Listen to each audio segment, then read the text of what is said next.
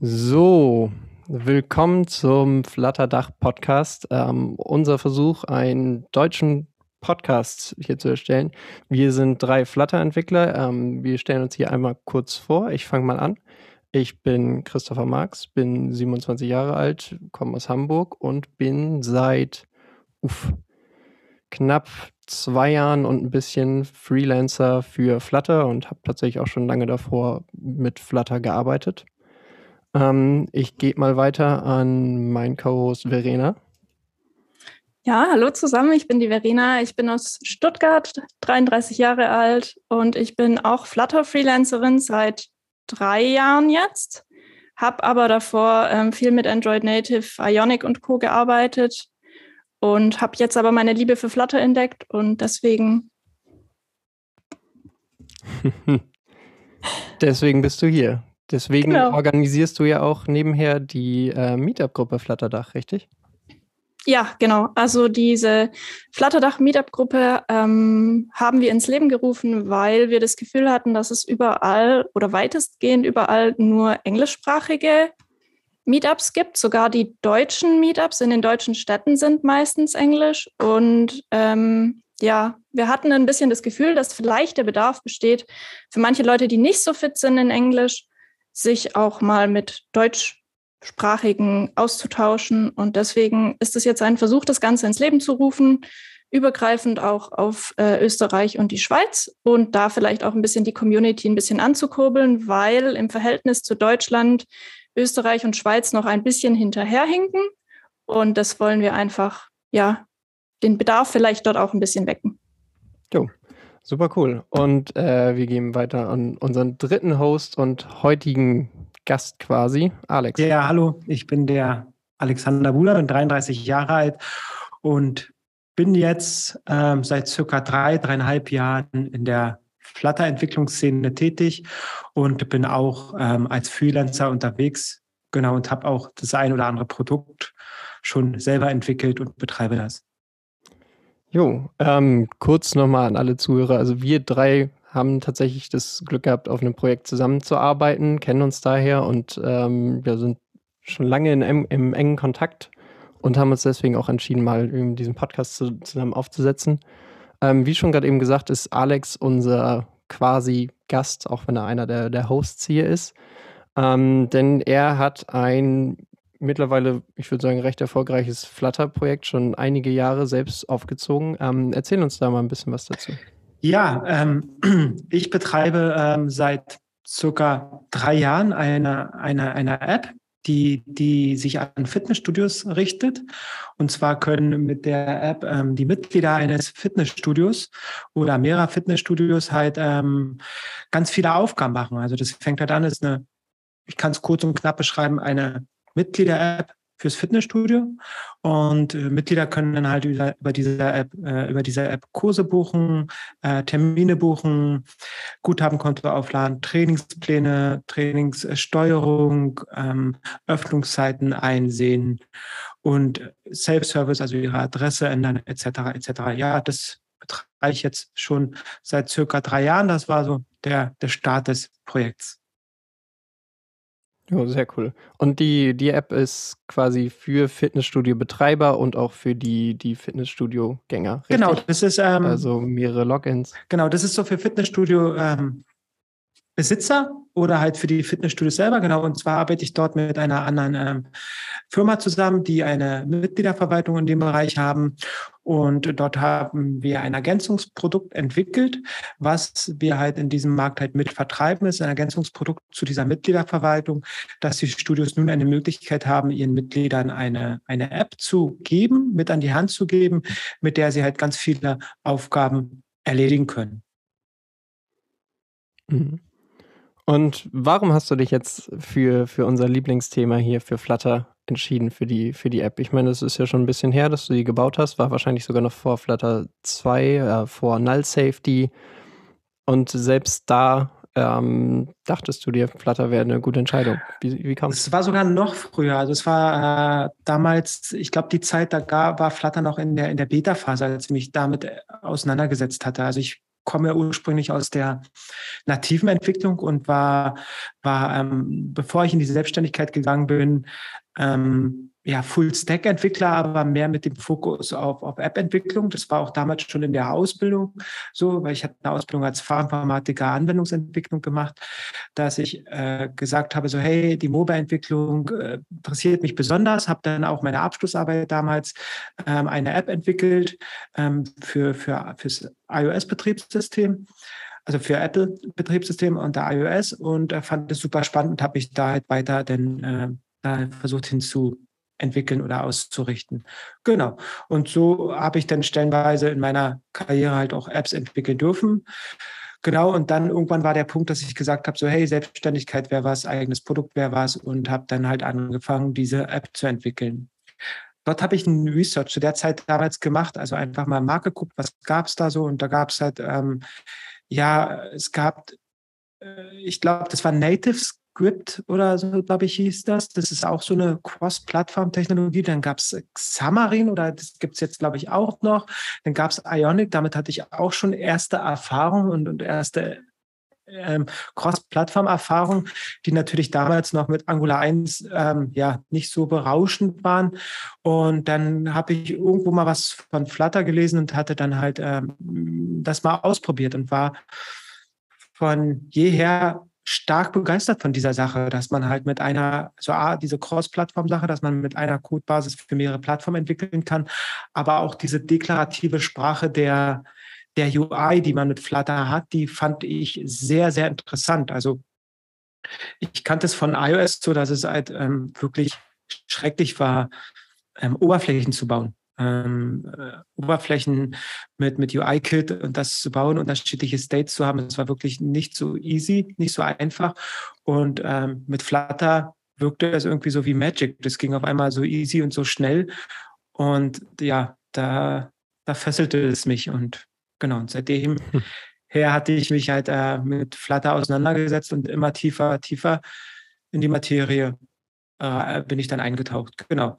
Und irgendwann kam dann der erste Kunde, der mich ähm, äh, angeheuert hatte. Also das war dann, da ging es dann auch in diese Parallelen, dieses Thema Freiberuflichkeit, dass dann da der erste Kunde um die Ecke kam und ähm, mich als Flutter-Freelancer dann beauftragt hatte. Okay, also kam erstmal das Freelancen und dann irgendwann dein, dein, deine eigene App, die Butterfly. Genau, also es, ähm, die ganze Karriere, genau, das Produkt ähm, hatte ich dann neben der, meiner freiberuflichen Tätigkeit noch, noch weiterentwickelt und, und, und bevor es nachher wirklich richtig live ging und die ersten äh, Kunden immer weiter drauf stoßen. Ähm, genau, oder stießen besser gesagt. Ja, genau. Ich fing erst mit dem, ähm, mit der Freelancing, mit dem Freelancing an. Würdest du dich heute bei dem Projekt wieder für Flutter entscheiden oder bist du irgendwo an den Punkt gekommen, wo du sagst, ah, das war vielleicht doch nicht das Beste? Ähm, mittlerweile ist die, die, die App in der Version 2 erschienen. Also diese Fitnessstudio-App ist jetzt in der Version 2 erschienen. Ähm, was ich halt sagen muss, in den letzten Jahren hat sich sehr viel getan in dem Flutter-Ökosystem und Flutter hat sich enorm weiterentwickelt. Und wie wahrscheinlich bei uns allen ist es so, dass wir am Anfang äh, erstmal Code schreiben und uns wirklich nicht viele Gedanken machen, was, was, was die Langlebigkeit, was die Architektur angeht, was die Wartbarkeit angeht, etc. Und ähm, so war es halt bei meiner ersten Version der Apps auch. Da hatte ich wirklich die einfachste Art des State Managements äh, genutzt, hat einfach dieses Set State und State for Widgets. Und ähm, ja, und das erwies sich natürlich nachher mit der Zeit als sehr, mh, hm, ja, als sehr schwer oder als sehr schwerfällig und, und, und, und auch die Wartbarkeit war da nicht mehr gegeben. Genau, also ich würde mich generell jederzeit wieder für, für, für Flutter entscheiden. Auf welchen Plattformen läuft denn das Projekt? Also bietet ihr da auch sowas wie eine Desktop-Anwendung oder eine Web-Anwendung an? Weil das sind ja gerade die Themen, die so ein bisschen teilweise noch umstritten sind. Na, was heißt umstritten? Wir hatten doch jetzt das äh, offizielle Release für die meisten Plattformen. Desktop ist tatsächlich, habe ich bisher nur Positives gehört. Web ist immer noch so, hm. Also Verbesserung nach oben. Ähm, die App wurde erstmal für die Mitglieder unter iOS und Android veröffentlicht. Genau. Und ähm, es dauerte nicht lange, dass die ersten Studios nach einer Tablet-Version ähm, fragten. Und so hatten wir gezielt für die Trainer noch eine, eine separate Tablet-Version mit Flutter entwickelt. Und ähm, die auch veröffentlicht. Genau. Ähm, aber auch alles iOS und Android, richtig? Genau, aber ich hatte, hatte mir mal die Zeit genommen und einfach mal ähm, das, das Trainerprojekt unter ähm, Desktop mal kompiliert und auch mal angeschaut und hatte da gar keine ähm, Probleme entdeckt. Also diese ursprüngliche Tablet-App, die gezielt, also für die an die Trainer gerichtet war, lief auch ohne Probleme auf, auf, auf dem Desktop. Und das war schon sehr, sehr interessant und eine sehr, sehr schöne Erfahrung. Mhm.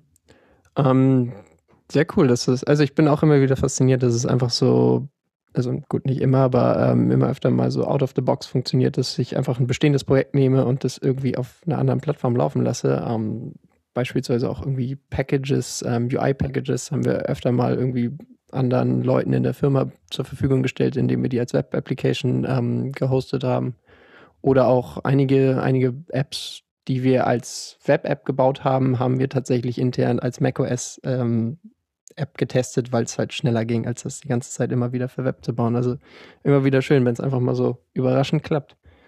Hm, was für eine Architektur äh, hast du denn in deiner App verwendet? Also wie groß ist das Ganze aufgezogen? Was für ein State Management nutzt ihr vielleicht das heiße Thema in der Flutter Community? Ja, ich glaube, das ist ein umstrittiges oder sehr, sehr heiß diskutiertes Thema. Also ich hatte mich sehr früh damals ähm, auf auf ähm, Block committed und hatte mich mit diesem äh, mit dieser State Management Lösung auseinandergesetzt und war sehr sehr angetan, weil es für mich halt einfach sehr einfach zu verstehen war durch diese unterschiedliche ähm, Teilung in Schichten und dass halt wirklich jede Sache seine so eigenständig ist und die sich auch natürlich sehr, sehr gut testen lässt. Und daraufhin hatte ich mich sehr früh für Block committed und ähm, verwende jetzt auch weiterhin noch Block. Für die Trainer-App ähm, jedoch hatte ich mal den, den Versuch gewagt, mich mit Provider auseinanderzusetzen und auch in dieser App die äh, Provider genutzt als Data Management Lösung und fand das auch sehr, sehr interessant und, und lief auch und gab, hab keine weiteren Probleme feststellen können oder hatte keine weiteren Hürden. Aber primär schlägt mein Herz für, ähm, für das Block-Package und für Flat, äh, Block als State Management Lösung. Ja gut, äh, lässt sich drüber streiten. Wir, wir wollen da jetzt kein Fass draus. Äh, Noch nicht. Wir wollen kein Fass aufmachen, welche, welches State Management das Beste ist. Das kommt irgendwann später. Das wird dann eine drei Stunden lange Episode.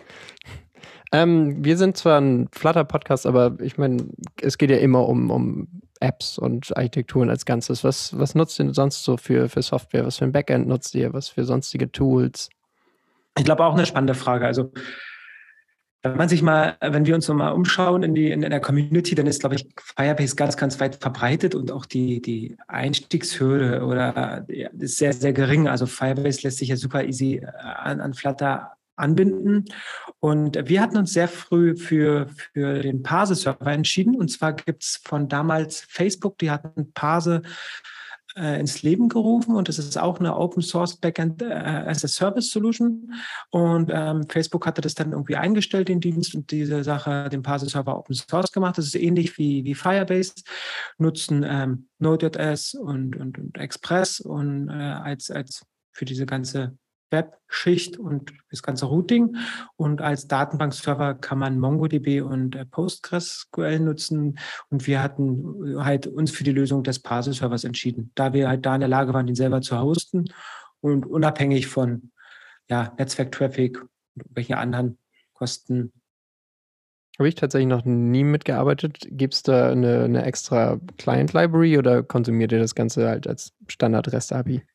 In der ersten Version gab es leider noch keine. Also da wurde ich, äh, ja, war es halt in, lag es in meiner Hand, dass ich die ganzen, äh, die ganze Netzwerkkommunikation schreibe und halt wirklich die API-Codes, also HTTP-Calls und API-Aufrufe selber programmiere, das ganze JSON-Parsing und so weiter, halt äh, von dann im Code selber schreibe. Ähm, als ich die Version 2 der App entwickelt hatte, da war es dann so, dass, ähm, dass es schon ein Parse Package gab. Also diesen, zum Parser-Server gab es dann, ich weiß jetzt nicht, wer genau die Person war, müsste ich recherchieren, können wir sicherlich auch in den Shownotes verlinken. Ähm, auf jeden Fall gab es dann äh, ziemlich zeitnah äh, ein, ein Package und ähm, das hatte ich natürlich dann genutzt und es hat enorm Arbeit reduziert. Hm. Nutzt ihr denn sonst noch irgendwie was, irgendwelche Dienste oder sonstiges? Ich weiß nicht, ob irgendwie so ein Twilio SendGrid für E-Mail-Verifikation oder sonstiges oder alles, passiert alles aus eurem äh, aus eurem Backend da? Ähm, ja, es passiert das meiste aus dem Backend. Also E-Mail-Versand erfolgt noch über einen externen Provider, aber ansonsten erfolgen die, die ganzen Sachen übers äh, Backend. Genau. Es gibt noch vom Backend, das hatten wir so ein bisschen gekapselt, also der Parser-Server ermöglicht es auch wie bei Firebase. Ich glaube, wenn man jetzt ein bisschen tiefer reinguckt, ähm, gibt es da so Cloud-Functions, die kann man mit dem Parser-Server auch schreiben.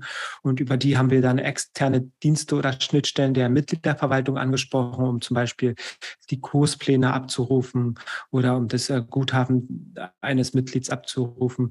Die haben wir dann über eine Parse äh, dann gewrappt und in die App halt zur Verfügung gestellt. Also über die App dann angesprochen, um so an die Daten zu kommen.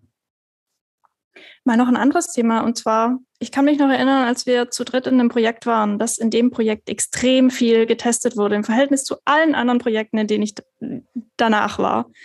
Ähm, wie handelt ihr das? Weil das Projekt ist jetzt über, über die Jahre gewachsen. Hast du da quasi diese Testabdeckung, die wir in unserem gemeinsamen Projekt hatten, auch so durchziehen können? Oder musste man da kapazitätstechnisch und vielleicht auch kostentechnisch irgendwie Abstriche machen? Ähm, es, es werden Testfälle geschrieben, ja. Ähm, es ist aber nicht so extrem wie in dem Projekt, in dem wir halt auch gemeinsam tätig waren. Ähm, ich müsste gucken, ich glaube, die Code Coverage liegt jetzt aktuell bei 50 oder 60 Prozent.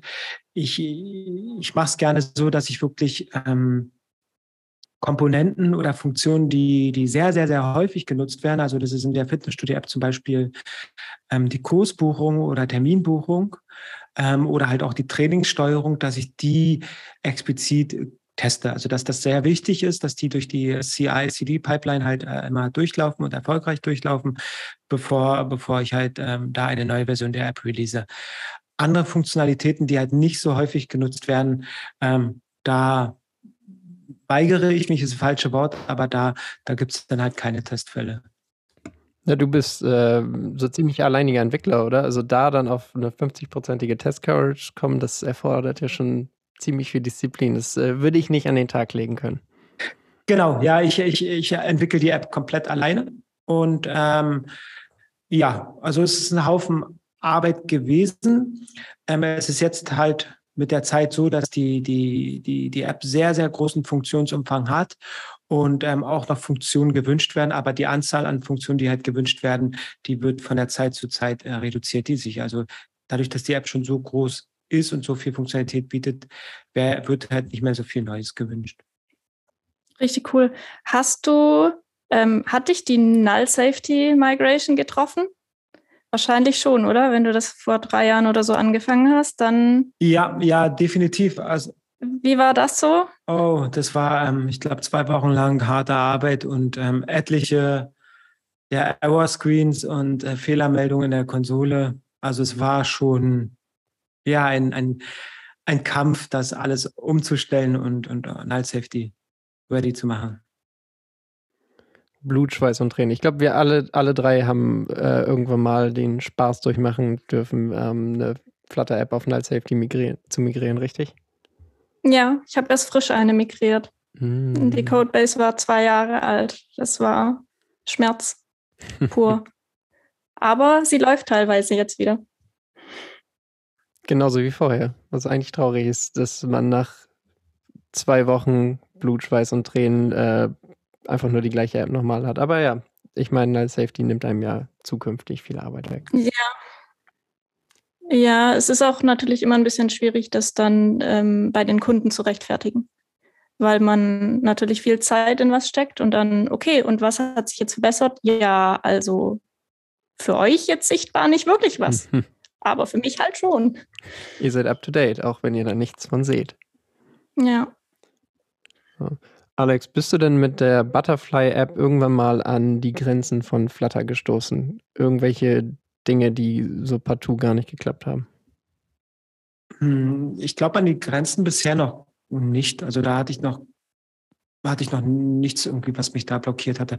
Was ich halt irgendwie sagen kann oder was mir in der Zeit halt sehr häufig vorgekommen ist, ist halt ähm, die Package-Inkompatibilität. Also wenn man jetzt Package A hat und äh, Paket 2 inkludiert, dass es schnell mal passieren kann, dass beide Packages ein, auf ein, ein gemeinsames Package nutzen, aber in unterschiedlichen Versionen und dass man da halt darauf achten muss, dass das äh, dass immer kompatibel alles zueinander ist und die App läuft. Also das hatte ich in der Vergangenheit öfter, dass da halt viel, ja, dass ich da mit fixe Versionen arbeiten musste und auch nach wie vor noch arbeite und dann halt Step by Step die Sachen dann gerne mal update. Mhm. Aber gab es, also klar, du hast, hattest keine harten Grenzen. Ähm, gab es sonst irgendwie Sachen, die wesentlich schwerer waren mit Flutter? Ich meine, das vor schon langer Zeit angefangen. Äh, damals war das, das Ökosystem für Packages und Co. noch nicht sonderlich groß. Ich meine, es ist immer noch vergleichsweise klein im Vergleich zu, zu anderen Frameworks. Ähm, Gab es viele Dinge, wo du das Rad quasi nochmal neu erfinden musstest oder sonstiges? Mm. Uh. Ähm, eigentlich nicht. Also ich habe, ähm, nee, gab es nicht. Ähm, okay. Gehen wir mal einfach ein bisschen weiter. Äh, denkst du, dass du deine Butterfly-App irgendwie in Zukunft auch immer noch weiter mit, mit Flutter umsetzen können wirst? Oder glaubst du, dass Flutter generell keine Zukunft hat?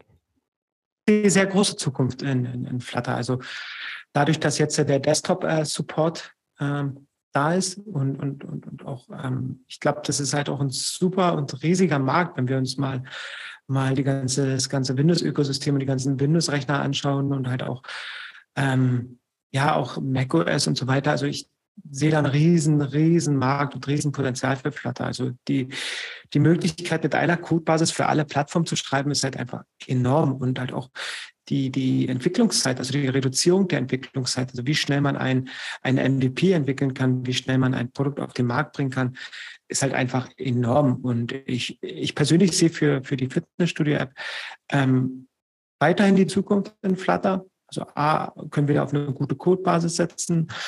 Und B, ist es natürlich halt auch ähm, recht einfach und es geht recht fix, neue Features äh, zu entwickeln und die dann halt ähm, rauszubringen. Ähm, ich sehe einen sehr, sehr rosigen Markt, also halt auch für uns als, als Freiberufler in der Zukunft. Und ich glaube, so die Desktop-Entwicklung ist auch nochmal ein Riesenmarkt und kann natürlich auch noch mögliche Türen für uns öffnen. Ja, also ich glaube, da, da stimmen wir soweit natürlich alle zu, weil wir auch recht viel drauf, drauf reiten haben, dass äh, Flutter noch gut weiterläuft. Mhm. Bisschen wieder zurück zu, ich sag mal, spaßhafteren Themen. Was ist, äh, was ist dein Lieblingswidget in Flutter? Ähm, persönlich die Sliver-App war. Als ich die das erste Mal genutzt hatte, habe ich mir gesagt, wow, krass. Also so, ein, so, eine nette Animation, wenn man jetzt irgendwas hochscrollt und dass es dann zu einer App-Bar wird. Ähm, vorher unter iOS sehr, sehr umständlich zu entwickeln oder halt nur durch Drittpackages und es war out of the box in Flutter und ich persönlich halt sehr, sehr angetan von war und ähm, sehr begeistert von war. Hm. Ja, ich, äh, ich komme ja aus der Android-Entwicklung. Ich weiß auch noch, als ich das erste Mal mit Flutter eine List-View gebaut habe und nicht, also eine, eine Infinite Scrolling List-View und eben nicht irgendwie auf einen Recycler-View, sonstigen Hackmack äh, bauen musste, sondern das Ganze out of the box funktioniert hat. Das äh, fühlte sich an wie Magie generell das ganze UI. Also ich bin da mit Android Native verzweifelt, muss ich echt sagen. Mein Stand ist auch schon drei Jahre alt jetzt, aber damals das in den XML-Dingern zu bauen und dann zu Flutter rüber zu wechseln, äh, das hat keine zwei Wochen gedauert, bis ich gesagt habe, okay, sorry, ich bin, ich, ich bin raus bei Android Native. Ich setze auf Flutter, auch wenn es Risiko ist. Es macht einfach so viel mehr Spaß. Und, und das Hot Reload. Heute ist es, glaube ich, alles besser in Android, auch in der Android-Entwicklung, aber damals, als ich eben den Wechsel gemacht habe und hauptsächlich Flutter entwickelt habe, war es, wie gesagt, sehr entspannt, äh, sehr viel einfacher. Ja, halt auch der Hot Reload. Also da, das ist auch mega, wie schnell man Code schreiben kann. Die App läuft und äh, ja, über den Hot Reload dann halt auch sichtbar auf dem Screen in der App oder in dem Simulator hat. Also das ist, begeistert mich jedes Mal, wie, wie schnell das geht, halt auch das äh, gecodet oder die Zeile Code halt auch im Emulator zu sehen oder auf dem Gerät zu sehen. Da bin ich jedes Mal auch angetan. Und nicht dieses lahme, Absolut. entenhafte Bauen einer eine iOS-App kompilieren und dann dauert es erstmal eine Minute, bis dann die App da ist und das jedes Mal nach, nach ein paar Zeilen Code. Äh, ja, war sehr mühselig. Ja, eine Zeile schreiben, Minute warten, gucken, immer noch falsch, eine Zeile schreiben und so weiter.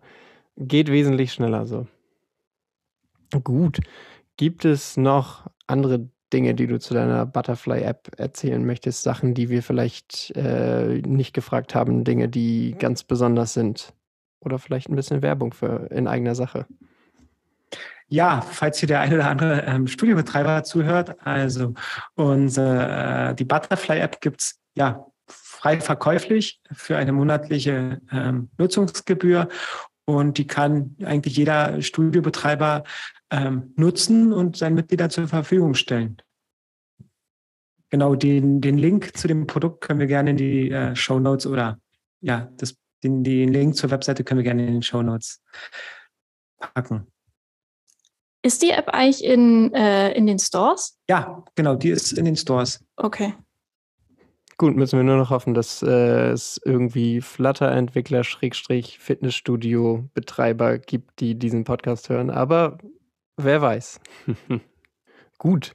Ähm, lass uns mal das Interview hier mit, mit äh, unserem guten Alex abschließen und äh, auch mal zum, zum Ende der Folge kommen. Ähm, einmal für, für alle Hörer, danke, dass ihr, dass ihr uns zugehört habt. Ähm, ein recht holpriger Start. Wir hoffen auf jeden Fall, dass wir in Zukunft besser werden mit dem, was wir hier tun. Und ähm, würden uns sehr, sehr, sehr freuen, wenn ihr uns alle möglichen Themenwünsche und Themenvorschläge mal zukommen lassen, lassen würdet.